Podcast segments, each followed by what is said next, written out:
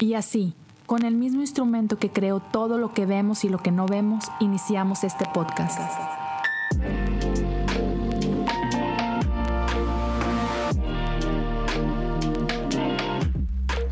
Bienvenidos a Cosas Comunes. Gracias a todos por acompañarnos en este tercer segmento o esta tercer parte de, la serie en la que hemos estado hablando acerca de la escritura, los escépticos. Ah, si es la primera vez que estás checando esto, te invito a que te vayas al episodio 198, que fue la primera parte ah, de esta serie donde mi pastor César Martínez me está acompañando y ha sido un buen tiempo. Estamos haciendo esta serie también en nuestra iglesia y, ha generado muy buenas conversaciones, ha generado muy buen feedback. Entonces espero que también esté resonando contigo. Y, y el día de hoy pues nos vamos a meter en la tercera parte y vamos a hablar específicamente de los evangelios. Así que bienvenido al episodio 200. Si esa serie te está gustando, te invito a que lo compartas. Dale en Facebook, dale en Twitter, dale en Instagram. Ah, gracias por ser parte de esto. Así que, Pastor, ¿estás listo? Sí, estoy listo. Hey, pues venga. Entonces, ¿por qué importan los evangelios? Empezamos hablando de por qué importa la Biblia y ahora vamos a hablar específicamente de los evangelios. Y tú eres el invitado, tú y yo tenemos diferentes historias. Vamos a hacer esto diferente. Eh, el domingo empecé hablando yo de por qué importa para mí, pero los viejitos primero, bro. no es cierto. Ah, eso es un chiste, chiste acá entre la raza. Pero no, platícanos, ¿por qué crees que es importante los evangelios? bueno, yo recuerdo creciendo y como yo no crecí en la iglesia, pero sí recuerdo que personas a mi alrededor hablaban acerca de Jesús. Mm. Recuerdo la imagen de Jesús crucificado. Recuerdo que era importante para, para muchas personas. Pero de nuevo, yo no conocía nada acerca de Jesús. claro. Luego recuerdo que como adulto empecé a ir a la iglesia porque mi mamá me hacía sentir mal. que iba a ir sola, que como le gustaría que alguien la acompañara, que por qué no iba yo con ella, y yo de adulto, con cosas de mamá. 23 años. Y, entonces, habían veces que yo iba a la iglesia y escuchaba la predicación del pastor o de otros predicadores, pero recuerdo que una vez escuché el, el predicador y escuché el mensaje, y yo recuerdo pensando, yo quiero yo quiero conocer a Jesús, mm. yo quiero conocer a Jesús, yo quiero saber si esto es real, si esto es verdadero, si en realidad hay algo de esto. Y entonces recuerdo orar, orar que yo quería conocer a Jesús. Y ese fue el momento en el que empezó mi, mi jornada en la fe. okay. Pero ese no fue el momento en que yo conocí a Jesús. A lo mejor fue el momento en el que entregué mi corazón a Cristo, pero no fue el momento que yo conocí a Cristo. Mm. Eso sucedió cuando empecé a leer los evangelios y comencé a entender y a conocer a Jesús. Había experimentado el amor y la gracia de Dios, pero fui conociendo la profundidad de ese amor y de esa gracia cuando fui conociendo a Jesús en los evangelios. Así que para mí los evangelios son sumamente importantes porque yo creo que si me hubiera quedado solo con la experiencia y no llegado a conocer a Jesús de la manera que lo hice con, ah, con los evangelios, ah, mi fe definitivamente no estaría en donde está. Sí, te entiendo. Y, en mi caso, yo crecí en la iglesia desde que tenía, no sé, dos, tres años. Eh, fui parte de iglesia, parte de escuelas dominicales y todo eso. Entonces, para mí era, eh, en esos primeros años, era crecer escuchando las historias, pero ya no sé, bueno, obviamente no sabes porque a ti no te tocó, pero eh, al menos en mi iglesia era muy común empezar con las historias de Adán y Eva, el arca de Noé, David y Goliat y cosas por el estilo, ¿no? Entonces por mucho tiempo yo crecí como que entendiendo que, ok, chido, eh, este es el Dios de esta gente, de, este pueblo en aquel tiempo, ¿no? y estoy aprendiendo acerca de ese Dios. Sin embargo, fue cuando llegamos a los evangelios que empiezo a entender y tengo este momento así como que de eureka, ¿no? Donde se prende el foco y, y puedo entender que no solamente es su Dios, este es mi Dios. Entonces, para mí, por eso son tan importantes, porque me, hizo entender que no solamente es el Dios de ellos, este Dios allá lejano, sino es un Dios personal. ¿no? Y puedo entender que este Dios se puso carne por mí. Este Dios oró por mí. Este Dios fue a la cruz y murió por mí. Y este Dios venció a la muerte por mí. Y me encanta Juan 36 porque de tal manera amó Dios al mundo y en ese mundo estoy incluido yo. Y entonces para mí eso fue clave, o sea, lo, lo hizo altamente personal. Y, y, creo que, digo, no sé cuál sea la experiencia de otras personas, no sé cuál sea tu experiencia, no lo puedes platicar acá en los comentarios, pero para mí fue eh, a través de los evangelios que yo descubrí ese Dios personal. Y creo que ese debe, puede ser el caso de, de, la gran mayoría, ¿no? Es hasta que conocemos a Jesús que entonces Dios se vuelve ese Emanuel, Dios con nosotros, ¿no? Dios conmigo. Entonces, por eso yo creo que es, que es bien, bien importante esta parte. Pero, y ahora queremos entrar un poquito a, la discusión o, a plantear estos argumentos que escépticos, uh, tanto dentro y fuera de la iglesia, tienen respecto a, a lo que son los evangelios y por qué mucha gente quizás uh, dudan o ponen eh, como que en tela de juicio Ah, los evangelios. Y, la primera parte tiene que ver con, con que dicen que la Biblia está editada. Editada y reeditada. Y, el domingo lo vimos, ¿no? Y eso es bien común, o sea, encontrar en Twitter o en Facebook, ah, incluso en, blogs o chats, en WhatsApp, gente peleando y discutiendo, discutiendo este punto. Nada, nada, es que la Biblia está editada. O sea, ¿qué podemos hablar de esto? Una de las cosas que yo creo que para mí sería importante, ¿verdad? Es eh, acerca de, este, de este argumento, de que la Biblia está editada. Primeramente tenemos que, que ver la cantidad de manuscritos, de, la cantidad de ah, documentos que existen de esa época, de ese tiempo. Obviamente sabemos que los, los primeros, las primeras cartas, los primeros escritos acerca de Jesús, en realidad fue Pablo. Las cartas, las epístolas salieron primero, después los evangelios. Pero vemos que, que las personas estaban escribiendo muchos documentos, muchas cosas acerca de, la vida de Jesús. ¿Por qué? Porque no habían libros. Todo no estaba, ah, ¿verdad? Bien empacado para que alguien tuviera todo a la mano. Entonces, estas comunidades que existían tenían sus documentos, sus escrituras que ellos ah, habían creado acerca de lo que se había enseñado. Y eso es lo que tenían. Entonces cuando, cuando los arqueólogos van y descubren todos estos documentos, se ve que hay, ¿cuánto era? Un 99% de... De, eficacia, o sea, imagínense, 90, 26 mil documentos antiguos tenemos. Son un chorro. O sea, no es como que, ah, sí hay 3, 4 copias. Hay 26 mil. De, a lo largo de tres continentes, cinco lenguajes diferentes. Y como dices tú, 99% de eficacia entre uno y otro. Ajá. Manches, es bastante.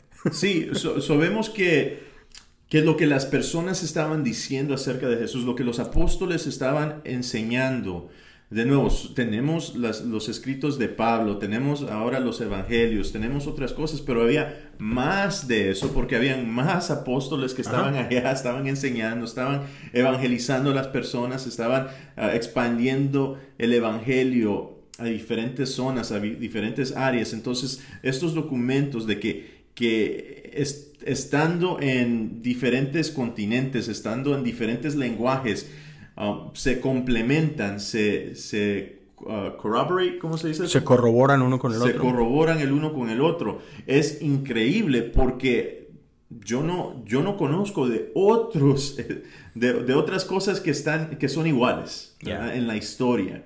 Y e, es demasiado interesante. Entonces, decir que es editado, o sea, que, que están... Um, que alguien dijo, es que la historia es mejor dicha de esta manera, o, que um, o, está entrando, está metiendo cosas que son falsas, no, en realidad no hace sentido. ¿Por qué? Porque a través de, como dije, tres continentes, varios años, a través de varios lenguajes, varias traducciones, vemos que que se corroboran, que, son iguales, casi iguales. Y en las áreas donde, donde hay una diferencia, es, no, cambia la esencia del mensaje, no cambia el, significado. Ah, son, son ah, no, son importantes. Ya, son detalles mínimos. Y, y lo interesante de eso es que si realmente hubiera ediciones, se podrían ver o percibir a través del paso del tiempo, ¿no? de, los, de los manuscritos más antiguos a los, a los más recientes. Habrían estas evidencias de alguna edición y no la hay. O sea, y eso es lo, lo trascendental de ese 99%, que del más antiguo al más reciente, 99% de eficacia, de perfección entre uno y el otro. Entonces, eso está no sé, es descabellado. ¿Cómo puede ser? Y nos habla del cuidado que tenían aquellos que, estuvieron copiando todo esto, la reverencia con la cual trataban e, el, material, ¿no? De que, o sea, no era como que, ay, sí, no, creo que sería más impactante si le cambio por acá. No, o sea, no había esa, digámosle, esa libertad, no había ese, sí, no había esa libertad creativa de que déjame le cambio tantito. O sea, podemos ver ese, esa reverencia, ese respeto, ese honor por el texto. y, con esta parte que es que el texto no necesita una edición. O sea, eh, esta es una historia perfecta tal cual, como está, ¿no? Y, lo interesante es que en los pequeños lugarcitos donde sí encuentras alguna edición, la Biblia es súper honesta al respecto. Lo vemos al final de Marcos, ¿no? Sí, sí. No, creo que es increíble porque la Biblia, tu Biblia, y yo creo que muchas personas ni se dan cuenta de esto, Pero, pero está en tu Biblia, si tú tienes una Biblia moderna, si tú tienes una Biblia de, no sé... De estudio, es más, ni siquiera de estudio. No, no, cualquier Biblia, en realidad, puedes eh, recoger una Biblia, um, no sé, escrita del 1960 y ahí va a estar, ahí lo vas a encontrar. Ah, ahí siempre van a ver, no sé, unas letritas, ¿verdad? Dice A, B, C o lo que sea. Sí. Um, y si tú vas y buscas al, abajo de la hoja, te va a dar ciertas explicaciones acerca de por qué se tradujo de esa manera o, ciertas cosas así. Pero una de las cosas interesantes es el Evangelio de Marcos. El Evangelio de Marcos termina originalmente en, los, manuscritos más antiguos que se han encontrado Ah, por ahí del, del, año 60 o 58, si, si, no me equivoco. Más o menos, sí. Ah, Marcos termina en el versículo 8. Ajá, versículo 8 del capítulo 16. Del capítulo 16, sí. Pero tu Biblia tiene allí hasta el versículo 20. Ah, que, es, que es esta parte, ¿verdad? De ir y predica el Evangelio a todas las naciones y, y todo eso. Y muchos de nosotros lo usamos en, en los mensajes, en, los, en las prédicas eh, y podcasters y quien sea, ¿verdad? ¿Por? Porque en sí es, es tremendo, ¿verdad? Pero originalmente termina en el versículo 8, en donde las mujeres atemorizadas se van y no le dicen nada a nadie. Pero la Biblia, tu Biblia, la que tú tienes en tu casa, la que tú tienes en tu mano, o si la tienes en el teléfono, Ah, no importa, es Bible Gateway o lo que sea, cualquier app, ahí te va a decir. Aquí nos patrocina YouVersion, bro, entonces. sí, por favor. Ah, pero, ah, pero ahí va a decir que e, eso mismo, que los manuscritos más antiguos que, que, que se han encontrado no tienen del versículo 9 en adelante. Ahí en tu Biblia lo va a decir. ¿Por qué? Porque no está tratando de esconder nada. Exactamente. Eh, los principios de, de honestidad, de, la verdad, eh, se aplican y es importante ah, que la Biblia sea honesta. Entonces la Biblia es honesta. ahí dice.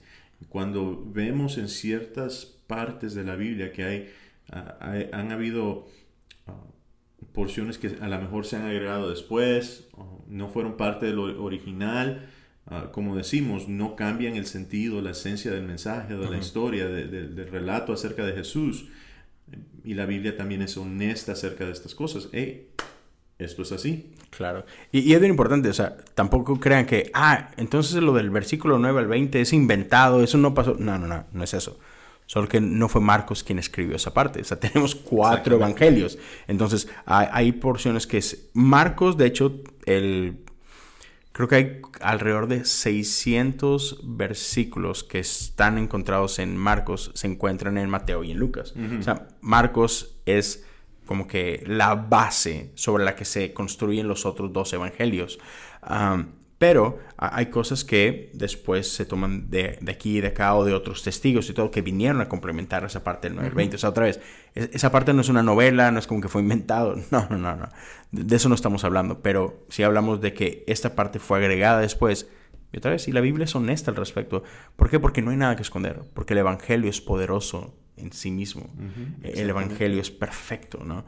Y, y, luego nos vamos a esta parte y me encantaría que habláramos de Marcos, porque creo que hay mucha gente que, que igual no sabe acerca de esto, pero muchos de los cuestionamientos que hace la gente, los escépticos, es que no hay testigos. O sea, estos evangelios no fueron escritos por testigos de los eventos, ¿no? Entonces, ay, ¿cómo podemos confiar en esto si no sé, tenemos a Marco, Lucas, Juan o lo que sea, pero Lucas ni estuvo ahí. O sea, ¿cómo sabe que Jesús dijo tal o cual cosa si no, no estuvo? Entonces, no me digas que, ay, ¿cómo podemos confiar en esto? Ajá.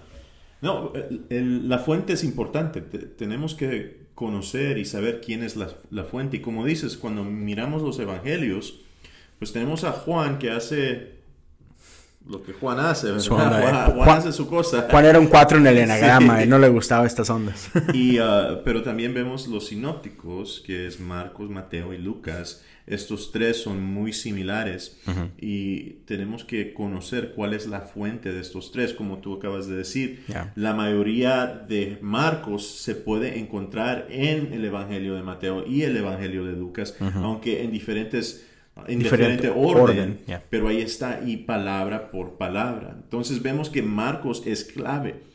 Los, los, escritores de Mateo y de Lucas tomaron Marcos como la base y agregaron otras fuentes que ellos conocían. Lucas mismo lo dice, que él hizo este estudio, él buscó todo lo que se conocía acerca de Jesús y lo trató de condensar y poner dentro de, de este evangelio, dentro de este documento, por decirlo de esta manera para presentárselo a otros, a otras personas. Entonces Marcos es la clave porque la mayoría, de nuevo, es, la base de los otros dos. Entonces, ¿cuál es la fuente de Marcos?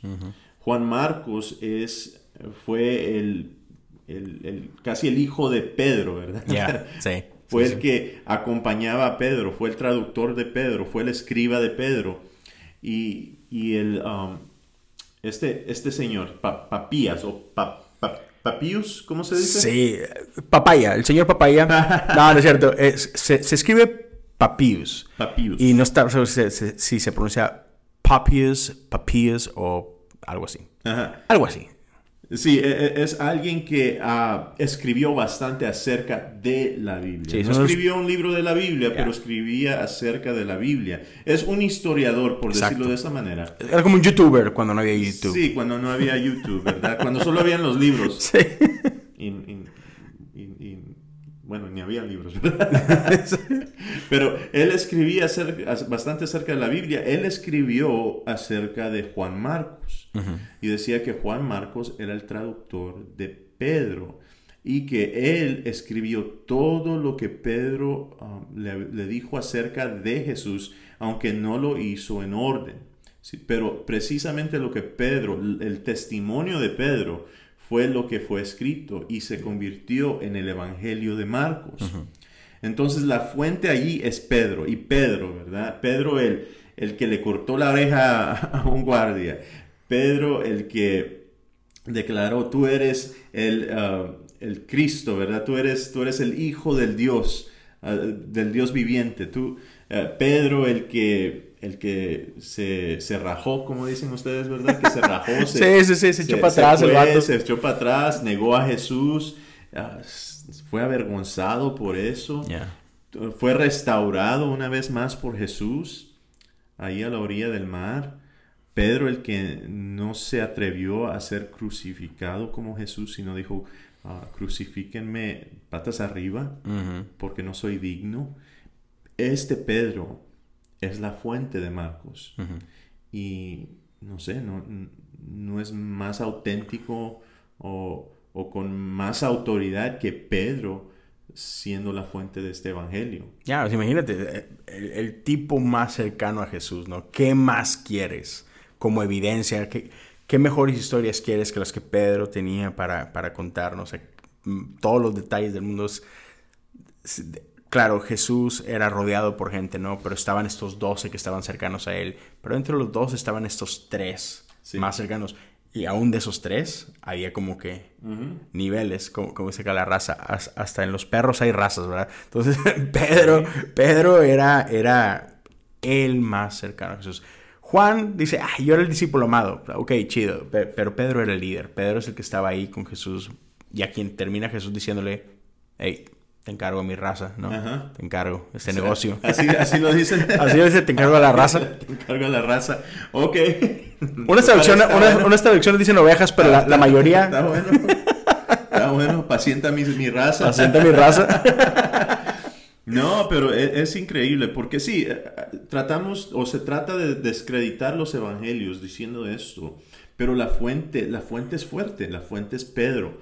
Ah, y no solo eso, ¿verdad? Pero tenemos eh, eh, las evidencias de los otros apóstoles, de los otros discípulos que salieron a predicar.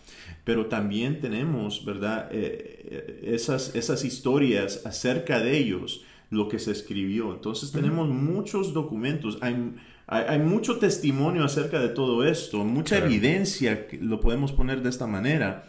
Y, y, nos dice que e, es, este, este evangelio, Marcos y el evangelio y los otros evangelios, verdaderamente son legítimos y podemos confiar en ellos y en lo que, lo que nos dicen.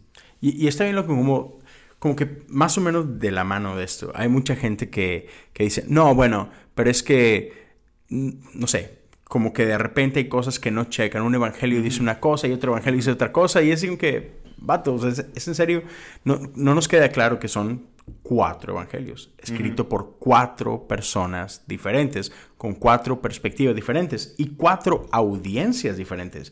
Y no sé, como que no le damos la seriedad a esto a la hora que, queremos hacer este tipo de acusaciones, ¿no? Marcos. Como tú dijiste ah, el domingo, que lo ven como biografías. Ajá.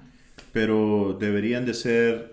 Más como documentales. Documentales, sí. Ajá. Y, eh, Exactamente. Y, y, es chistoso porque incluso la primera página de, cada uno de los evangelios. Este es el Evangelio según y el nombre de, de, ¿no? Es como acá, tú ves un, documental y tiene... Es importante de quién es el director detrás del documental, porque si el documental es acerca de la vida de, no sé, Muhammad Ali, pero es por... Michael Jordan, The Last Dance. Ah, The Last Dance, ah, exacto. y, pero ¿quién está detrás de, de la visión de, de, esta historia, no? Entonces, sí. E, es acerca de alguien, pero es a través de los ojos y de la narrativa de alguien más, y eso es importante tenerlo en cuenta, ¿no? Y, y creo que también esa parte de a quién están dirigidos es muy importante, porque, por ejemplo, Marcos, Marcos era un judío, pero que no estaba hablándole a judíos. Marcos le estaba hablando a los gentiles. Tenemos a Lucas, que es un griego, un griego educado, que está contando esta historia no solamente a, Teófilo, sino a gente como Teófilo, gente con dinero, gente educada de, ah, de, los griegos, ¿no? Entonces, un griego hablándole a griegos. Tenemos por ahí a Lucas, no, bueno, eso, fue Lucas, perdóname. Luego tenemos a Mateo, quien es un judío, pero hablándole a judíos. Y obviamente el lenguaje va a ser diferente. Obviamente hay cosas que van a conectar contigo. Y, yo daba este ejemplo el domingo, ¿verdad?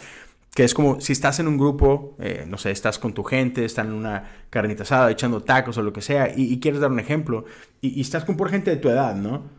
No te vas a poner a hablarles de Pedro Infante o de Juan Gabriel o de, o de cosas así como que no sé, de viejitos, así que, like, dude, eso a lo mejor mi papá te entiende, pero pues yo no. O igual estás con gente más grande y le queremos hablar de Fortnite y de otras cosas, y que, ¿qué es eso? O sea, no, no, tiene sentido, ¿no? Entonces la audiencia es importante y estas cosas que vemos reflejan ese tipo de lenguaje, ¿no? Y, y hablábamos de que es como un accidente. O sea, quizás una, o has estado en un accidente o te ha tocado ver un accidente, ¿no? Y a la hora que, que empiezas a reunir toda la historia, pues cada quien vio algo diferente. Y no, no tiene que coincidir al 100% todos los detalles para llegar a la, a la, conclusión de que, ah, sí, pues este carro le pegó acá, ¿no? Entonces los detallitos van a, van a cambiar. Cuando estás contando historias, y como casados lo vemos un chorro, estás contando una historia y de repente tu esposa se va a acordar de cosas que tú no te acuerdas. O que no es que no te acuerdes, es que no te importan, pero, pero ella tiene esos detallitos, ¿no? Y pues yo no sé, al menos los evangelios son un poquito de eso. Son cuatro historias con cuatro perspectivas, con cuatro audiencias diferentes. No, eh, eh, yo creo que exactamente eh, es así. Y yo creo que una de las cosas que en la iglesia hacemos es no aceptamos estas cosas. Ajá. O sea, no, no damos esa razón. Sí, sí, están en diferente orden. Sí, hay, hay diferentes puntos de vista acerca de esto. Uno dice, había, un ángel. un poco diferentes. O sea, siempre no queremos aceptar que sí, hay ciertas diferencias entre los evangelios. Y está bien. Eso no quita de que son acerca de Jesús, nos, dicen algo con valor, son verdad, son, eh, están en serio. sí, es como que, no, es que ese se llamaba Pablo. No, no era Pablo, era Juan. Así como que, ah, Sí, cierto. ¿Qué importa cómo se llamaba esta persona, no? Sí, son, esos detalles, pero nos da miedo, no sé, eh, eh, siento que hay temor al aceptar de que, oye, sí, o sea, no sé, Marcos tiene esta historia al principio y Lucas lo tiene al final.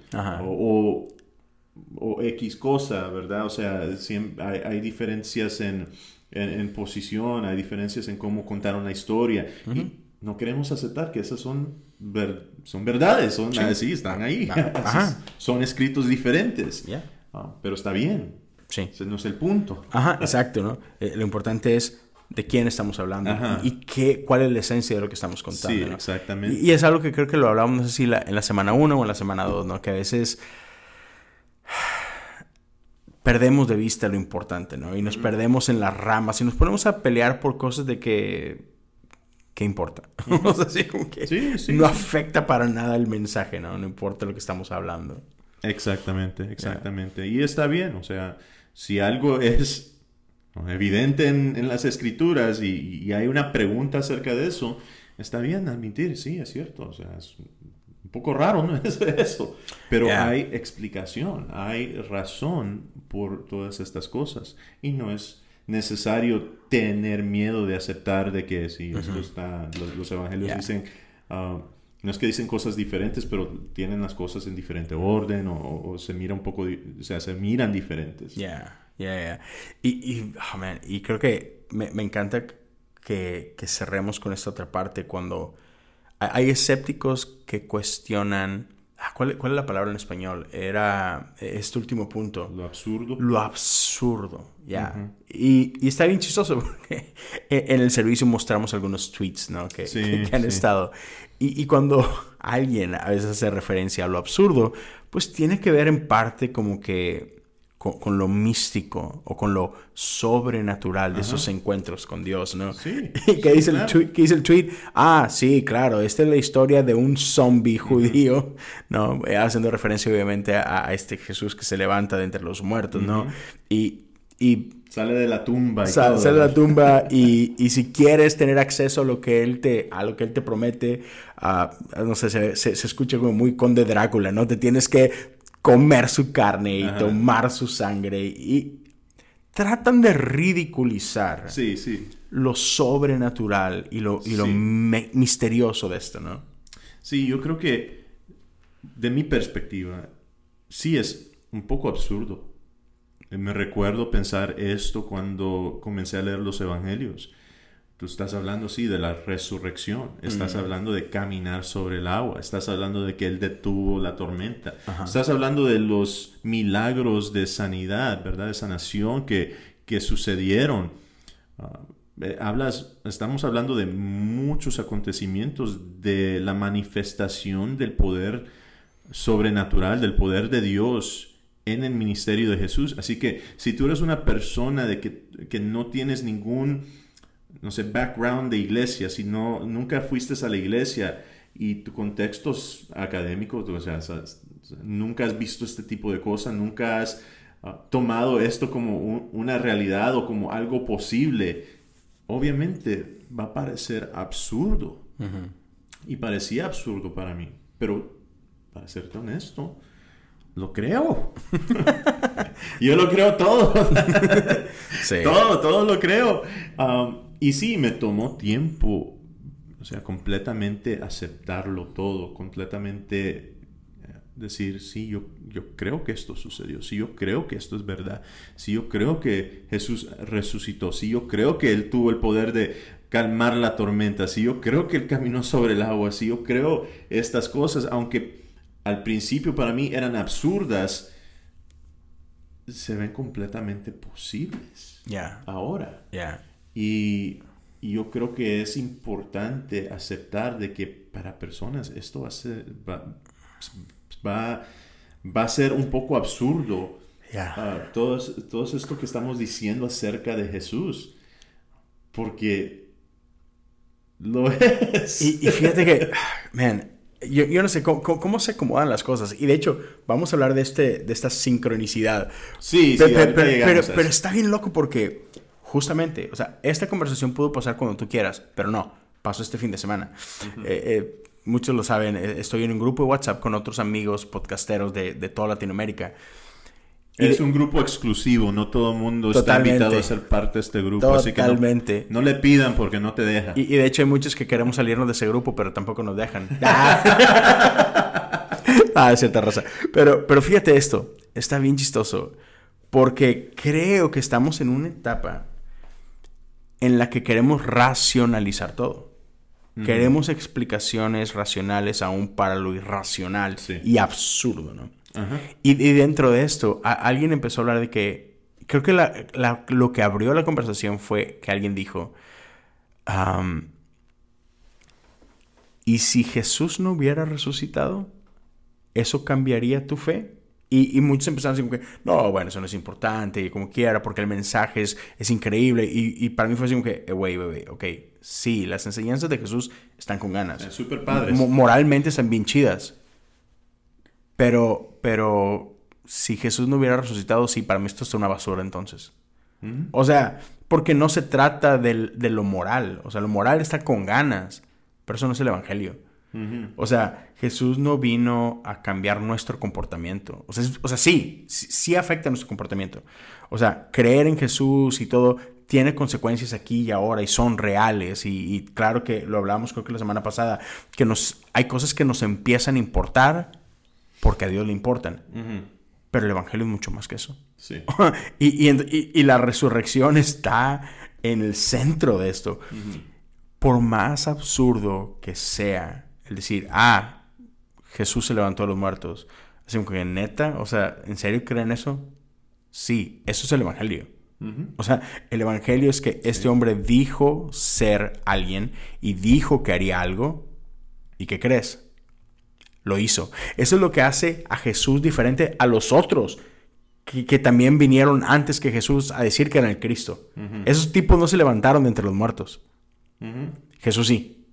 Entonces, eh, raza, en buena onda. O sea, yo sé que ahorita es bien este, popular. Este, bien cool, bien Sí, es súper cool. Está de moda de construir y este y lo otro. Pero, no nos olvidemos de lo que es el Evangelio. y, yo, sé. Leo, Se, te, se están viendo las canas de pastor. ¡Ah!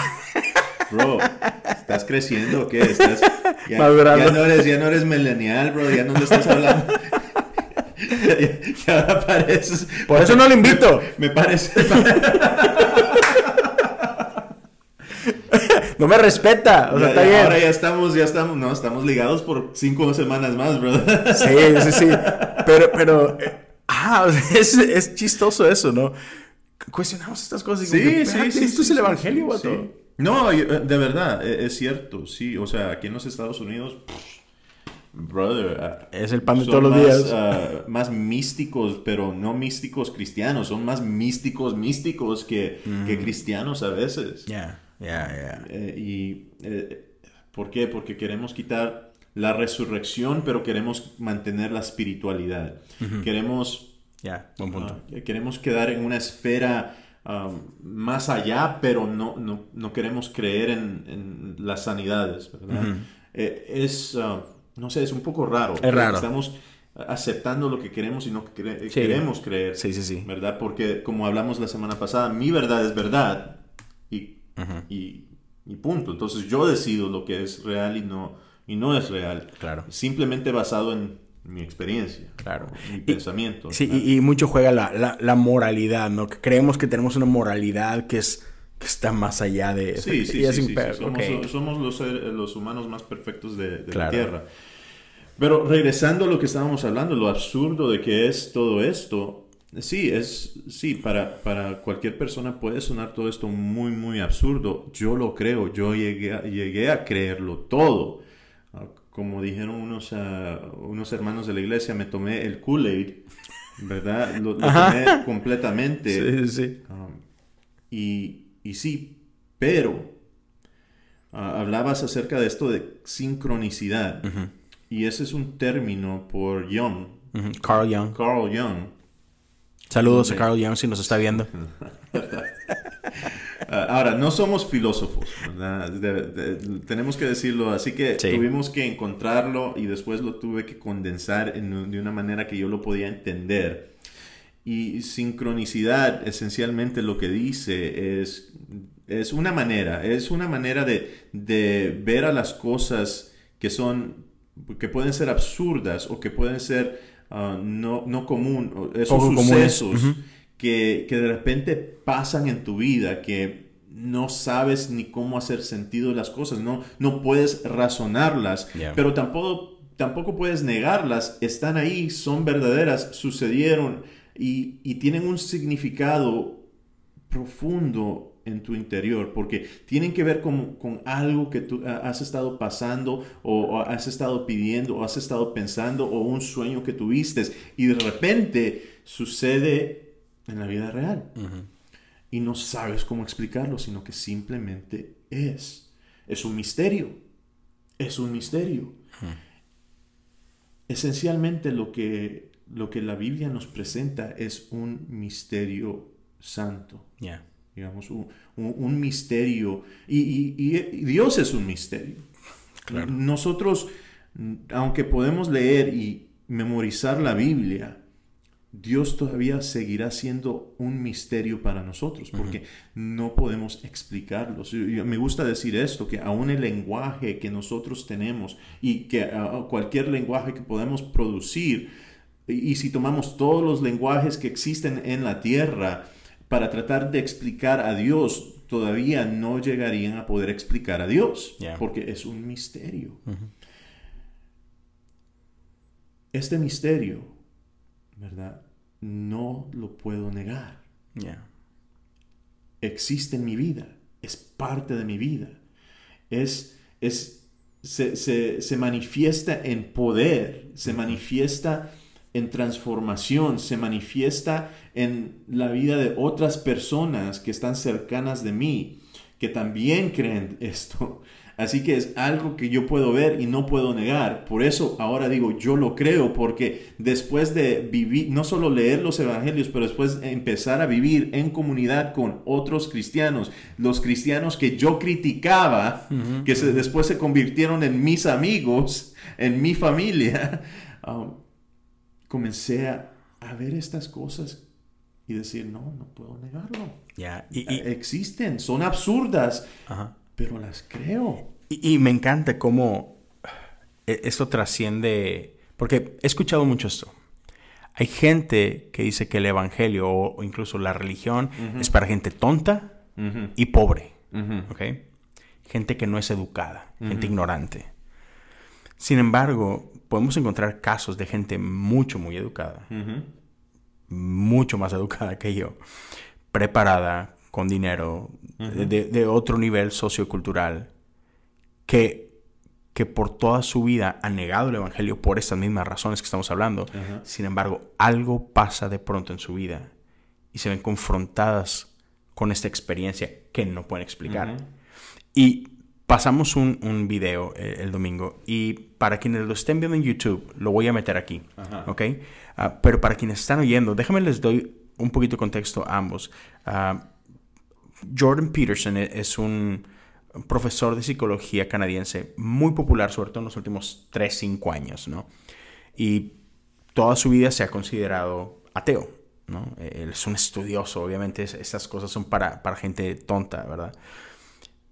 Pero algo ha pasado en, los, en este último año, estos últimos dos años de su vida, que lo han ido transformando. Y, hay una entrevista donde llega como que e, es, digamos que la cúspide de esto que estamos hablando, ¿no?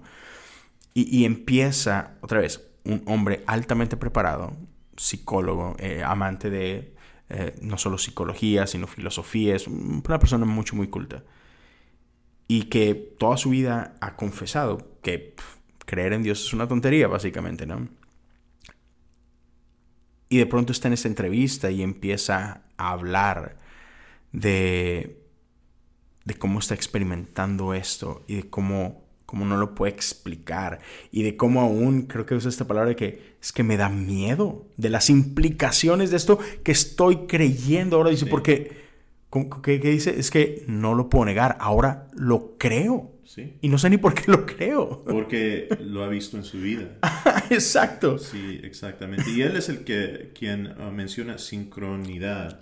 Sincronicidad. Sincronicidad. Y por eso lo explicamos, porque es, es un término que en realidad lo podemos usar bastante en la iglesia. Claro. Pero, pero sí, e, es, es poderoso. Y, y la conclusión a la que me lleva a mí y eso es lo que dije en la predicación el domingo, es que simplemente hay poder en el Evangelio. Más allá de, las letras y las palabras y el contenido y, las hojas, es, hay un poder en el Evangelio. Mm. que no lo podemos negar. Y algo interesante acerca de Jordan Peterson es que aunque él yo creo que era ateo, nunca en realidad dijo que creía en Dios o nada de eso, pero, pero él también estudiaba las escrituras, solo de una manera académica y... Um, moralista. moralista. Yo creo que es el poder del Evangelio que él mismo leía. Ya. Porque él, lo estaba leyendo como que con, un palo, ¿no? Así que, sí, sí, eh, Nada más voy a sacar el valor moral a esto y, ok, hasta ahí, ¿no? y el mismo poder en el Evangelio fue lo que le pegó, lo tocó. Derribó sus murallas. Exactamente, empezó a él a ver esto como algo verdadero. Y eso es, yo creo que eso es verdad en mi vida y, puede ser verdad en cualquier vida, porque hay poder en el Evangelio. Dios, um, el mensaje, este mensaje de parte de Dios, Es, es importante y es poderoso. Y cambia el corazón de, de, um, de piedra, un corazón de carne. Hace cosas increíbles, hace cosas inexplicables en nosotros. Y justo como él dijo, dijo um, teme lo que puede sucederle a él al creer completamente en esto. Pero eso es lo que Dios hace. Hay poder en el Evangelio. Porque porque estas, eh, eh, eh, estos ah, testimonios acerca de Jesús, Jesús mismo, um, no sé, cambia, cambia todo. Cambia la dirección en que nosotros vamos, cambia nuestra mentalidad, cambia nuestra vida, cambia ah, la esencia de, de, quien nosotros somos. Ah, él, él, trae cambio y no lo podemos negar. Yo diría que cualquier escéptico que esté escuchando esto, o, si tú conoces a un escéptico, um, no podemos dejar de poner el valor al Evangelio. Aunque tengan excusas, aunque tengan lo que sea, siéntate y léelo con él. Va, le va a parecer absurdo, a lo mejor va a, va a, pensar que estás loco o que no tiene ah, sentido hacerlo porque nunca va a creer, pero no, no podemos negar que hay poder hay poder en estos evangelios. Y nosotros somos un pueblo de fe y creemos que, que va a ser algo. Sí, y, terminamos con esto, o sea, como, como lo decía Pablo, no te avergüences del evangelio, porque es poder de Dios. Mm. Sí, sí, para el mundo es locura, pero es poder de Dios. Así que, hey, como que, no sé, si quieres si nos quieres ignorar, mira, ignóranos, no pasa absolutamente nada. Pero te recomiendo, bájale dos rayitas a, como que a este, no sé cómo llamarlo, a este ego con el que estamos lidiando hoy en día. y por más inexplicable que parezca o por más viejito que parezca lo que sea, es deja que tu propio corazón sea confrontado con el poder de Dios. Este, otra vez, no tenemos que explicar todo, no todo tiene que tener sentido lógico. Estamos hablando de Dios. No lo podemos meter en esta cajita este, pero ya, déjanos saber lo que piensas. Si tienes más dudas, hay gente que ha empezado a mandar algunas preguntas. Por ahí va, a llegar un punto donde vamos a hablar de ellas y nos meteremos en este caso. En algunas creo que las hemos contestado en los um, otros podcasts también, ¿verdad? Sí, sí, sí. Hay algunas que ya se han ido contestando. Pero en estos, en estos mensajes estamos tocando preguntas comunes. Y a lo mejor tienes una pregunta que nosotros no tocamos o no hablamos. Ya ponla ahí y, Dale. y sí, um, vamos a, en nuestra iglesia vamos a hacer una noche de, de preguntas y, y respuestas, Q&A uh, para gente que tenga, que quiera, no sé, que, que hablemos más acerca de un tema o tiene sus propias preguntas. Um, y sería cool hacer algo así con, uh, con, el, con, el, podcast. ¿Es tu podcast? Sí, sí. Una sugerencia. Claro, claro pero tú decides. Ándale, ah. ese respeto me gusta, es lo que hace falta. Pero, pero, pero en la iglesia por lo menos lo vamos a hacer. sí. Y, uh, y sí, eh, me encantan estas conversaciones y gracias por dejarme ser parte de, del con gusto. comunes. Con gusto, con gusto. Así que ya sabes, puedes dejar, si estás viendo en YouTube, déjalo en, los comentarios o puedes mandar en, social media también, ya sea en Twitter, puedes mandar una pregunta o búscame en Instagram, Leo Lozano HO y puedes mandarme un DM y hey, ¿qué onda con eso? Estaría chido si pueden tocar tal pregunta, lo que sea. Igual, te lo mencioné al principio, ayúdanos a compartirlo. Si crees que esto puede ser de beneficio para alguien más, ah, corre, compártelo en Twitter, compártelo en Instagram, compártelo en Facebook tagueanos. Uh, otra vez ahí voy a dejar los handles de nosotros. El mío es bien sencillo. Leo Lozano HU en todas las plataformas.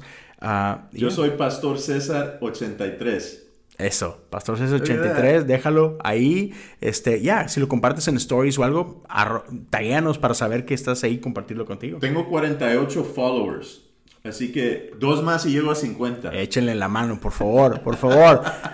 que se revista acá mi pastor de, de relevancia. Este, pero ya, raza, eh, eh, denle este, eh, gracias a todos por compartir, gracias por ser parte de esto. Ese es el episodio 200. Así como que, hey, qué chido, me encantó. Hablamos del Evangelio en el episodio 200. Gracias por ser parte de esto durante ese tiempo, sea que empezaste en el episodio 1 o te metiste ahí de, de pronto en la carrera, pero gracias por ser parte de esta comunidad.